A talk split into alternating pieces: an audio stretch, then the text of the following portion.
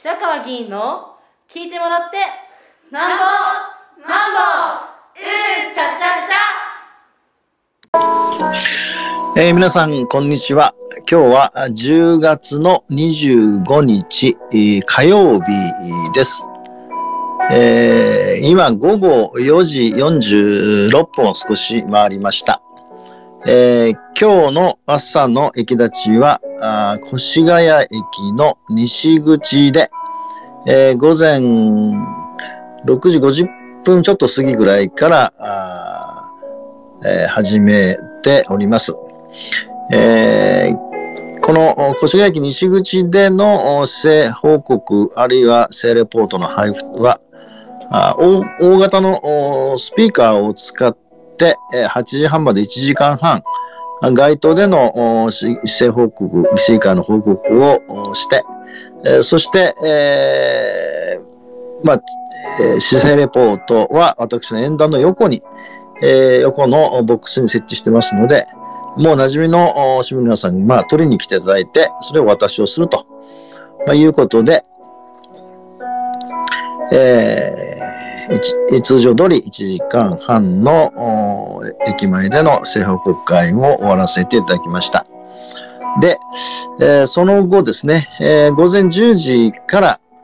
えー、11月の12日土曜日の午前9時半から午前中いっぱいですが、えー、越谷市議会の学生議会で、えー、その学生議会で、えー、一般質問される、県立大学の2年生の学生の方と、えーまあ、サポート役の、まあ、質問サポート役の私と、え、それから答弁側の大和田議員、え、3人でですね、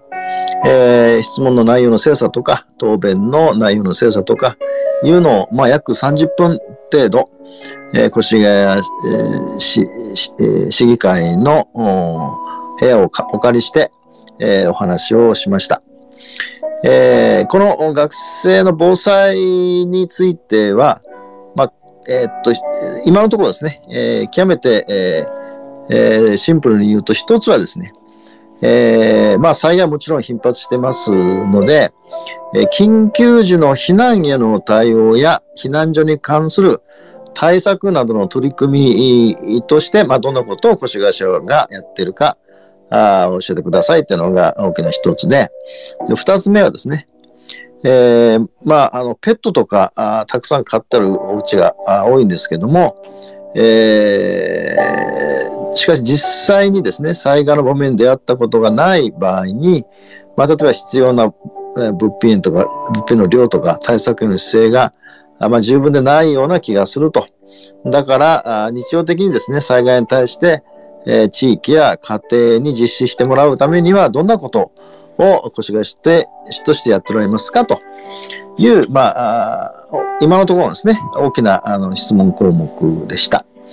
で、これに対して一応ですね、執行部側といいますか、あの、こうまあ、その質問に対する基本的な姿勢ですね。まあ、この通り、和田議員があの当日答弁するかどうかは別で、まあ、あのご仕返しの姿勢ということを、まずと3点ですね。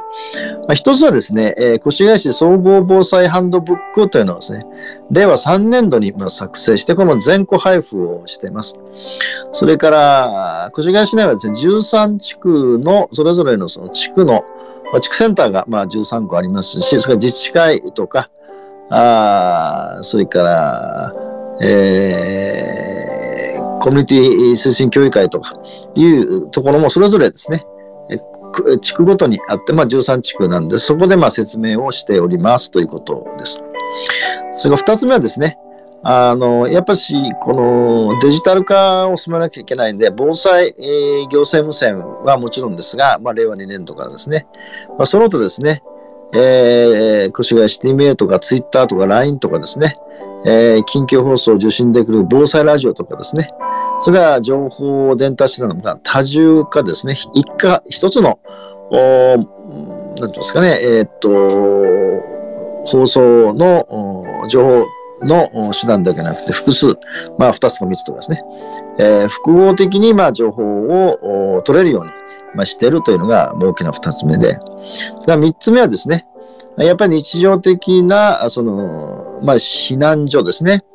えー、この前の時もですね、えっと、去年でしたかね、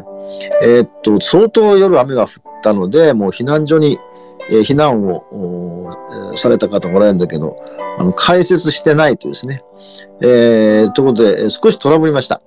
まあ、そういうこともあるので、あの、自主防災組織及び地域住民の対象にですね、避難所開校訓練とか、地域防災力の強化を図ると。まあ、先ほどのその、えー、防災無線その他のところがきちんとですね、えー、情報が的確流れていれば、まあ、こういうことはないんですけども。で、えー、まあ、今後もですね、あのー、まあ、市民の皆さんに対しては、で市長講座とか防災訓練とか、まあ、そういうことをやって、まあ、情報の正確な伝達と、まあ、提供に努めていきます。まあ、基本的に行政の姿勢で、で、私がですね、えー、っと、まあ、一応、まあ、あの、アドバイス、私の考え方をこう述べました。で、まあ、あの、基本的にはもちろんその情報がきちんと流れていくということが大事ですし、それからもう、あの、それぞれの市民の方がどう判断するかっていうことが大事なんですが、その地域って言っても、これまでのですね、自治会とか、あるいは子ども会とかいう旧来の組織のあり方大きく変わってます。えー、まあ、働き方が変わってますし、それから、非正規雇用の方が4割で、しかも地域にはあの高齢者の方、しかも単身の方おられるし、まあ、中荷物障害者の方もおられるしですね、それは外国人の方もおられますし、えー、まあ、なんて言いますかね、働く時間も働く場所も、もう相当こう、多様化してるので、なかなかですね、地域といっても昔のような一括りができないんで、実はその防災ということが大きいんですが、やっぱりそれは街づくり、しかも街づくりは旧来の自治会を中心とするというようなことではなくて、新しいですね、自治のあり方ということを模索しないと、えー、先ほど申し上げた通り、社会全体がですね、えー、まあ少子化ということももちろんありますし、えー、全くこの見方がと違う状況が起こってるので、それで対応するというのがまず一つですね。それから避難所なんですが、まああの、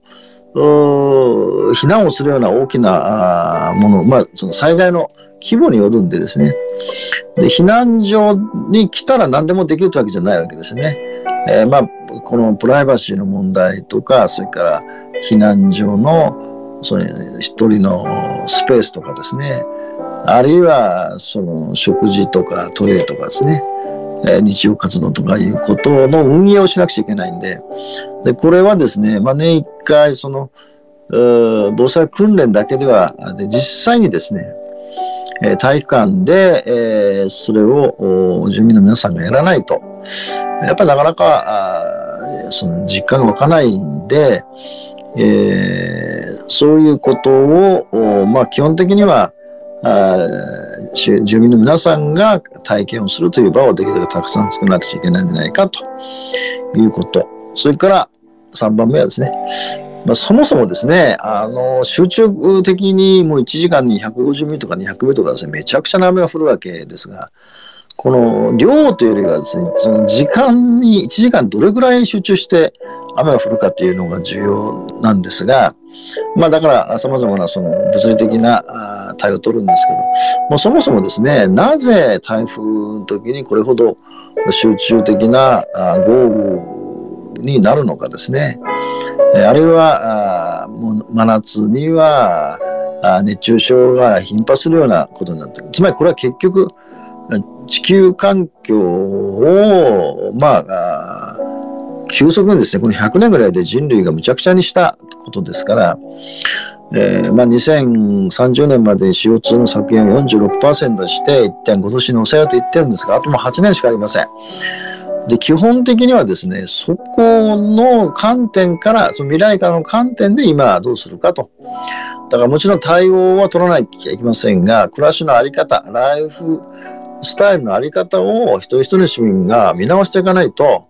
今の暮らしのあり方をそのまま持続しながら、なおかつ防災もやる。そして、えー、聞きたいもするというのは、これは無理なことなわけで、まあ、おおむね3つぐらいの観点が必要ですね、という話を私はしましたが、まあ、これからですね、この学生さん、えー、11月12日に向けて、えー、もう一度ですね、えー、あの、原稿を見直して、で、まあ、10分しかないんでですね、何回も何回も、あの、一問一答ですができない。まあ、相当頑張って3問ぐらいしかできないんで、まあ、そういう制約もありながらの学生議会ということで、今日は打ち合わせをさせていただきました。えー、で、えー、3番目ですね、えー、蒲生地区におけるですね、三学園構想のことで、まあ、これはご報告しましたが、9月議会でですね、えー、PFI の契約議案が否決をされました。否決をされましたので、えー、令和8年の4月に開校すると、まあ、いうことはもう絶望的になって、えー、で昨日ですね、えー、記者会見が行われて、今日、私は朝日新聞に撮ってるんですが、朝日新聞にも載ってましたが、えー、越谷市立小中一貫校整備 PFI 事業の、まあ、今後の方向、つまり否決されたので、今後どうするかと、まあ、いうことで、えー、記者会見をやって、それを受けて、まあ、今日の新聞にも載ってるんですが、えー、だいたい4つぐらいあります。まあ、1つはですね、えー、まあ、あの、いわいわゆる、入札の審査の過程ですね。えー、例えば審査の委員が条例では5人なんだけど3人になってるので、えー、不透明じゃないかとかあるいはこの、えー、性能評価とそれ価格評価がまあ、7対3、うん、だったものが8対2というですね、まあ、性能評価が上がってしまったということなどもあってですね、えー、まあ、秘訣になってるんですが、で、一つは、ということなんですが、まあ、小中一貫教育としてですね、その蒲生学園と川内学園と明星学園、まあ、いずれも、あの、歌唱ですけども、3つの学園ですね、は、まあ、同時に開校するというのは変えないと。で、えー、PFI の手法も変えないと。えー、ただし、まあ、事業の先ほど言った選定の、えー、やり方って言いますかね、を、まあ、見直すということになっている、まあ、しますというのが一つですね。二つ目はですね、えー、児童生徒、やっぱその1年、もう1年って言いますか、その令和8年の開校はもう絶望的ですが、あもうできるだけですね、それに近づけてやるという、まあ、児童生徒の影響を最小限に抑えるということを、まあ、極めて大きな方針として、まあ、1年遅れとなるけども、令和9年、まあ、2027年4月の、まあ、開校に向けてですね、えー、プロジェクトチーム、これはまああの、教育委員会が基本的に所管だったんですが、まあ、市長部教区も一緒にですね、プロジェクトの、えー、行財政部とか、総務部とか、あるいは総合政策部というところも入ってですね、えー、この、えー、令和9年の4月の開校に向けてプロジェクトで、えー、推進していくというのが2つ目です。それから3つ目はですね、まあ、開校をその1年、まあ、令和9年に開校するとしても1年延期しますので、でそうするとそのレイクタウン地区ですね、ずっと、のまあ、2万人近くの方が転入してこられて、子育て世代の方が多いので、まあ、ここはどんどんどんどんどんどんその児童が増えていってる。まあもともとですね、この川根省の児童が増えていくというところから、新しい、まあ、その川柳地区の小学校を作るというところからですね、この山岳園構想も始まってるんですね。えー、で、えー、まあ、川柳小学校の教室がですね、まあ、4教室、まあ、足らなくなる。えー、本来はその令和8年の4月に対応するんだこれはもちろんそこを対応することになってたんです遅れたんですね。えー、でも子供たちはそこで、えーいるわけで、当然学校の施設を確保しなきゃならないということで、えー、その4教室は必要となる教室の確保っていうのを、まあ、プレハブの仮設の教室ということになるんです。それ4つ目はですね、えー、まあ、その蒲生地区の関係する保護者とか地域住民の皆さんに、えー、きちんとその今後説明、えー、会を開くということで、おおむねまあこの4点で、えー、もうちょっと詳しく言うとですね、えー、っと、その1年、あの、まあ、遅れた場合に、改めて先ほど申し上げた、その仮設教室を作るとか、あるいは蒲生小学校のリースをですね、えー、まあ、まあ、令和8年末まで、えー、当初書いてあるんですが、まあ、1年伸びるから、まあ、1年、うん、9年なら1年間伸びるわけですね。えー、それで、えー、まあ、アドバイザリー契約の期間も満了するということなので、まあ、令和4年の9月ですね、もうあの終わってるんで、まあ、これ1年伸ばせば令和5年9月目ということで。で影響額はまあ1年伸ばすと2.7億円になると。で、2年ですね、仮にもう、もうもちろん今後議会の手続きなどを取っていくと思うんですけど、2年延期すると7.5億円、それは7億5千万円、改めて事業費がかかるということになっています。それから保護者の説明会はですね、11月の15日から始まって、えー、11月の30日まで、えー、まあ、11回ですね。まあ、11回にわたって、それぞれの地区の保護者とか地域の住民の皆さんに説明を行うということのスケジュールが、あまあ、記者会見で発表されました。えー、っと、このことについてはですね、あのー私の駅前、えー、市民対話集会を10月の29日の土曜日の6時半から、えっ、ー、と、新越谷駅の東口の広場で、えー、行うようにしてまして、えー、まあ、この契約の問題もありますが、そもそも、小中一貫教育とは何かとか、山学園構想は何を目指しているのかということも含めてですね、えー、市民の皆さんと対話をする予定にはなっておりますので、えー、改めてですね、ご案内を今日させていただきました。以上です。